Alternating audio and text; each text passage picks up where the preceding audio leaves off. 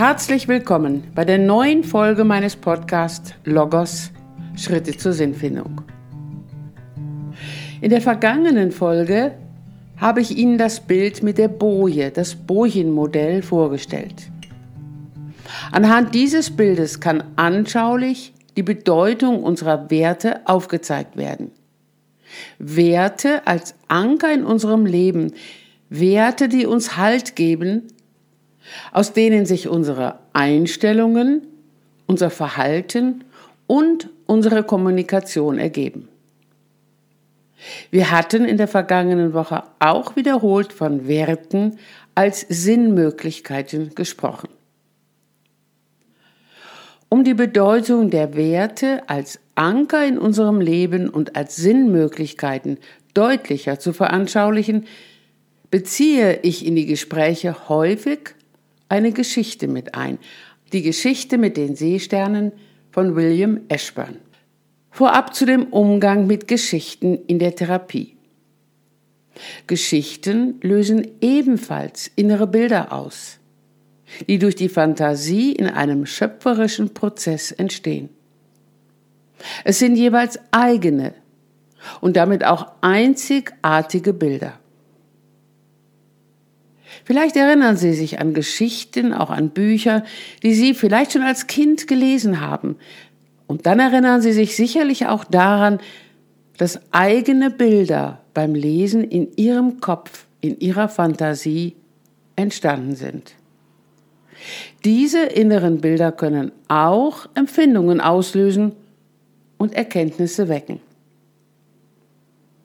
Im therapeutischen Prozess können Geschichten eine Hilfestellung geben, einen Vergleich mit dem eigenen Leben herzustellen. Auch können Geschichten und die durch sie ausgelösten Bilder den Horizont erweitern. Sie können ermutigen und motivieren. Wenn Geschichten Lösungsmöglichkeiten anbieten, dann kann dadurch in der Leserin, dem Leser die Hoffnung aufkeimen, dass auch ihr, auch sein Problem lösbar ist. Geschichten können zu Lebensbegleitern werden, denn die damit verbundenen Bilder sind jederzeit abrufbar. Geschichten können im therapeutischen Prozess auch unbewusste Anliegen und Weisheiten sichtbar machen, insbesondere dann, wenn argumentatives Abwägen alleine nicht ausreicht. Nun zu der Geschichte mit den Seesternen, die ich vor allem dann in die Gespräche mit einbeziehe, wenn Zweifel an der Sinnhaftigkeit des Lebens auftauchen, wenn zum Beispiel geäußert wird, wozu soll ich mich eigentlich noch abmühen bei dem großen Gewusel um mich herum? Nun die Geschichte. Als der alte Mann bei Sonnenuntergang den Strand entlang ging, sah er vor sich einen jungen Mann, der Seesterne aufhob und ins Meer warf. Nachdem er ihn schließlich eingeholt hatte, fragte er ihn, warum er das denn tue. Die Antwort war, dass die gestrandeten Seesterne sterben würden, wenn sie bis Sonnenaufgang hier liegen blieben. Aber der Strand ist viele Meilen lang und tausende von Seesternen liegen hier, erwiderte der Alte. Was macht es also für einen Unterschied, wenn du dich abmühst?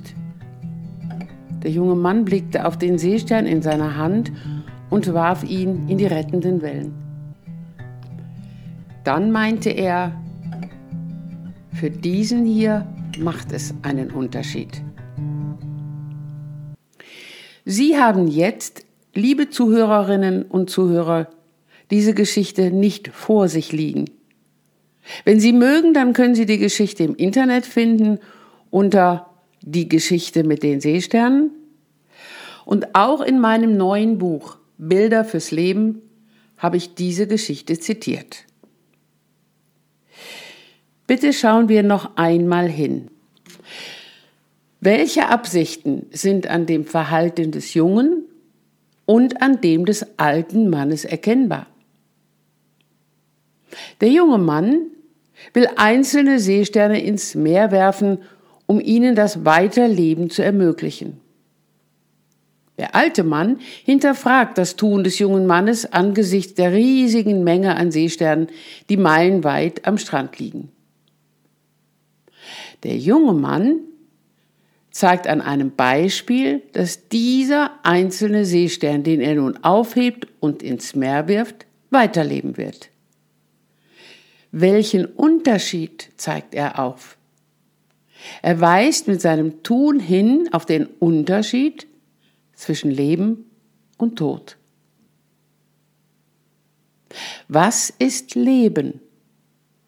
Leben ist begrenzte Zeit, begrenzt durch den Tod. Was nach unserem Tod sein wird, das wissen wir nicht. Wir können es lediglich erahnen, wir können es glauben. Wann fühlen wir Menschen uns lebendig? Lebendig fühlen wir uns dann, wenn wir intensiv mit etwas befasst sind, zum Beispiel beim Musikhören, beim Lesen, beim Sport, bei der Arbeit oder in guten Gesprächen. Als lebendig erleben wir uns dann, wenn wir in einem begrenzten Zeitabschnitt unsere Aufmerksamkeit auf etwas richten, was uns jetzt und hier als wichtig, als wertvoll, letztlich als sinnvoll erscheint. Wenden wir uns noch einmal der Geschichte mit den Seesternen zu. Mit wem sympathisieren Sie mehr? Mit dem jungen oder mit dem alten Mann? Fast alle bisher Gefragten antworteten, dass sie mehr Sympathie für den jungen Mann empfinden. Dann frage ich nach den Gründen für dieses Empfinden. Ganz häufig folgen Antworten wie ich sympathisiere mehr mit dem jungen Mann, weil er etwas tut oder ich würde genauso handeln oder weil er sinnvoll handelt. Der alte Mann, handelt er nicht sinnvoll? Wenn wir es genau betrachten, stellen wir fest, dass wir diese Frage anhand der Informationen, die uns die Geschichte gibt, gar nicht beantworten können. Wir wissen nichts von dem alten Mann, von seinem Leben, von seinem Befinden. Wir wissen auch nicht, warum er sich gerade an diesem Abend entschieden hat, den Strand entlang zu gehen. Dazu müssten wir ihm Fragen stellen, zum Beispiel, was hat er in seinem Leben bisher als sinnvoll erlebt, was nicht, oder auch, warum geht er an diesem Abend den Strand entlang spazieren, oder auch, was löst der Anblick der riesigen Menge an gestrandeten Seesternen in ihm aus? Vielleicht befindet sich der alte Mann gerade auf dem Weg zu einem Freund, der auf ihn wartet.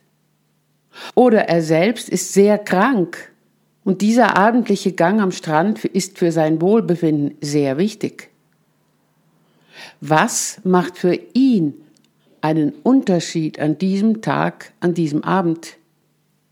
Ganz häufig rege ich an dieser Stelle des Gespräches mein Gegenüber an, sich an eine Situation zu erinnern, in der er oder sie das eigene Tun als sinnvoll erlebt hat. Oder ich stelle die Frage, die ich in der vergangenen Folge im Umgang mit dem Bojen-Modell gestellt habe.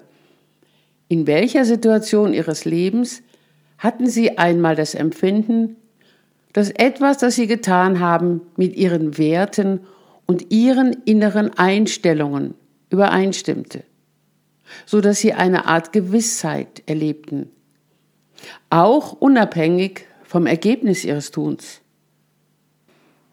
Bei den jeweiligen Schilderungen der Gefragten wird deutlich, dass bei diesen Erlebnissen eine Verbundenheit erlebt wird zwischen sich selbst mit etwas Wertvollem außerhalb von sich. Häufig beschreiben Menschen dieses Erleben so. Ich war ganz vertieft in eine Sache und war gleichzeitig ganz ich selber. Oder da war ein Gefühl der inneren Wärme und Zufriedenheit. Dieses Erleben ist ein ganz eigenes Erleben, das andere Menschen möglicherweise gar nicht nachvollziehen können, das vielleicht auch von außen ganz anders bewertet wird. So wie es der junge Mann in der Geschichte mit den Seesternen erlebte. Er empfand seine Tätigkeit, das Hineinwerfen einzelner Seesterne zurück in das lebenspendende Wasser als wertvoll und letztlich als sinnvoll. Dieser Wert war für ihn der Grund seines Handelns, sein Anker, der auch dann noch im Boden steckte, als der alte Mann ihn fragte, warum er das denn tue. Welcher Wert hinter dem Spaziergang des alten Mannes steckt, möglicherweise hinter seiner Frage an den jungen Mann, das wissen wir nicht. Wie gesagt, wir müssten ihn danach fragen. An dieser Stelle möchte ich nochmals hervorheben. Wenn wir Menschen nach dem Sinn eines Tuns oder Erlebens fragen, woraufhin stellen wir dann diese Frage? Stellen wir die Frage in Bezug auf den Sinn des Weltganzen? Stellen wir sie in Bezug auf den Sinn unseres eigenen Lebens oder stellen wir sie in Bezug auf den Sinn jeweils einzelner Lebenssituationen? Die Frage nach dem Sinn des Weltganzen können wir rational nicht erfassen, denn wir sind an Kategorien wie Zeit und Raum gebunden. Wohl aber können wir an einen übergreifenden Sinn glauben. Frankel spricht in diesem Zusammenhang auch von einem Übersinn. Er formulierte, genauso wenig wie ein Tier aus seiner Umwelt heraus die sie übergreifende Welt des Menschen je verstehen kann, genauso wenig könnte der Mensch die Überwelt je erfassen, es sei denn in einem ahnenden Hinauslangen im Glauben. Erinnern möchte ich dabei auch an die fünfte Folge meines Podcasts, in der ich ausführlich auf das Thema Sinn eingegangen bin. Die Frage nach dem Sinn des eigenen Lebens können wir ebenfalls nicht umfassend beantworten, da wir sie nur zu einem Zeitpunkt stellen können, an dem unser Leben noch gar nicht abgeschlossen ist. Auch hier sind wir an unsere Perspektive gebunden. Die Sinnfrage, die wir Menschen beantworten können, ist die Frage nach einem konkreten Sinn, der sich auf die Einmaligkeit einer jeweiligen Situation bezieht. Sie wird durch etwas ausgelöst, was einem einzelnen Menschen in einer je einmaligen Situation am wertvollsten erscheint. Viktor Frankl betonte, Sinn wird gefunden angesichts der Forderung der Stunde, die an mich ergeht. In der Geschichte mit den Seesternen erlebt der junge Mann seine Forderung der Stunde beim Anblick einzelner gestrandeter Seesterne. Er nimmt einen einzelnen in seine Hand, schaut ihn an, nimmt diesen Seestern als ein zu erhaltendes Lebewesen wahr und wirft es in die rettenden Wellen.